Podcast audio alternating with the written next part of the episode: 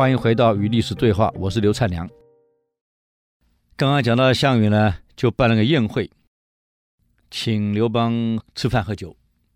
这个范增还是有谋略的。古代的谋臣最大特征很会看面相，他一见到刘邦，他有底了，跟项羽说：“其他所有各诸侯王都是配角，成不了大业。将来威胁你天下的就是刘邦。等会儿吃饭的时候、喝酒的时候，借机把他给杀了。”这项羽一听。哎呀，他是我哥哥啊，兄弟怎么样？啊，你们是异姓兄弟呀、哎呦，这没道义呀、项羽讲道义。范增说：“不管怎么样，等要吃饭的时候，我举一佩为信号，你就下令把刘邦押出去砍了。”项羽没做声色，不讲话了。吃饭的时候，这个范增老是举一佩，一直举一佩。这个项羽没反应，张良看到了，知道完了有问题了，这老贼有问题了。但是张良很聪明的，刘邦一看，杀我呀，心里就开始寒了啊。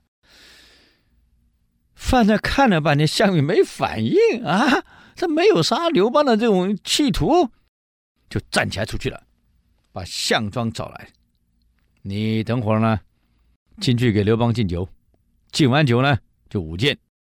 啊在舞剑的过程当中，就来个不小心，刚好把刘邦刺死，一刀解决。项庄知道了，进来了啊，将军，各位喝酒，我给你们助兴，我舞个剑给你们助兴。先给刘邦敬酒，给张良敬酒，给大王敬酒，给范增敬酒，完了剑一抽，开始舞了。好几次舞到刘邦那里刺过去了，还好刘邦闪得快啊。连闪了三箭呢，第四箭削他喉咙，又被他闪过去了。这个项伯一看不对，项庄舞剑原来一直在沛公啊，赶快也站起来。这可是我亲家呀，开玩笑，这玩笑不能开呀。他也剑一拔，开始舞了，就用身体去挡这个刘邦。这个舞啊舞啊，这个张良赶快站起来出去了。樊哙在外面，情况怎么样？很危急。这个项庄舞剑意在沛公，要杀沛公。樊哙一听，那还得了，带着剑，拿着这个盾牌就冲进去了。这帐前两个大猛士、大勇士，这个卫兵啊，你看保护项羽，当时卫兵个子很大呀，干什么？挡住了。被樊哙用盾牌一推，两个人人仰马翻。樊哙很壮啊，屠夫出身的，开玩笑。屠牛、屠猪这么大的动物，他可以抓起来屠，你看力量多大！冲进去了。项羽一看有人没有经过通报，带着武器、带着盾牌冲进来干什么？你谁呀？啊，什么人？来客者谁？张良赶快站起来啊！他是刘邦这个参乘啊，叫做樊哙。哦，项羽是个勇夫、勇士。看到这么勇夫勇士，他也很欣赏啊！哦，这么高壮啊，可跟我有比呀！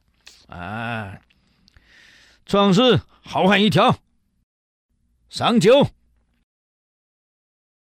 樊哙就往地上一坐，把盾牌往前面一摆，啊，变成这样弯的在上面啊，一口把酒喝尽，赏肉，给他一块猪腿，是生的哦，还没煮啊。樊哙管理出猪腿，剑一拔，削一块肉就吃了，啊，就嚼了，啊。项羽问他：“壮士还能再饮酒吗？”樊哙说了：“哈哈，我连死都不怕，哈哈，一杯酒我怎么会推辞？啊，将军啊，你想一想啊，那秦王如狼虎一般的黑心啊，啊，杀人总怕杀不完，用刑还用不尽。”搞得天下人心惶惶，痛苦不堪，所以呢，都群起反叛。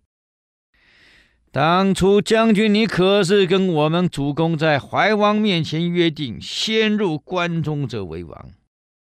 今天我们大王先逮罢了秦军，进到关中，本来应当为王，可是我们沛公秋毫无患，把所有一切都保留，安安定定、完完整整的、平平静静的交给将军您，交给大王您。将军，你不但没有感谢，还要拿兵攻打我们，杀我们大王。道义上好像说不过去吧？啊，这项羽听了有点不好意思啊。嗯，这个樊哙看的是老粗啊，很会讲话。后面又补了一句话：难道您要学秦、暴秦一样，重蹈暴秦的覆辙吗？啊，这个项羽被讲到无言以对呀、啊，只好说：“壮士，请坐，请坐。哎，请坐，请坐。”樊哙呢就坐了，张良呢这个时候就坐在这个樊哙的旁边。刘邦很聪明，一看鸡来了，赶快站起来，啊，这个趁机跟张良、樊哙讲了一句话，就拉出去了。刘邦说：“这个我借故啊，去上个厕所，你得跟跟项王说，我去上厕所。”呃，来不及道别，因为酒喝多了，醉了啊。今天人为刀俎，我为鱼肉，我再不走，唯有死路一条。从这里到坝上四十里路，这样我抄小路。你算一算，我大概时间到的时候，你再跟项羽说我走了，免得他追兵来。第二，啊，我这里有个这个玉斗，啊，还有个白璧一双。你把白璧一双送给项羽，这玉斗呢就送给范增啊，挺好，就这样。这个刘邦偷偷摸摸出去，马一骑抄小路跑了。张良进来了，一看看时间，嗯，差不多了，应该走了，哈哈，才跟项羽做个揖，说：“大王，这个沛公啊，因为不胜酒力，刚刚喝多了。”所以刚刚去上了洗手间啊，好像肚子也不舒服，所以急急忙忙啊，带着御医回去了啊，先回坝上去养生去了啊。这儿呢有一双白璧啊，沛公让我献给大王啊，还有这个玉斗呢，就献给军师啊，感谢你们，感谢你们招待，感谢你们款待。刘邦回到营中，第一件事干什么？你们猜一看。杀了曹无伤，可恶啊！啊，把曹无伤给宰了。这一出戏，电视演过，电影演过，我们历史念过，就是所谓的鸿门宴。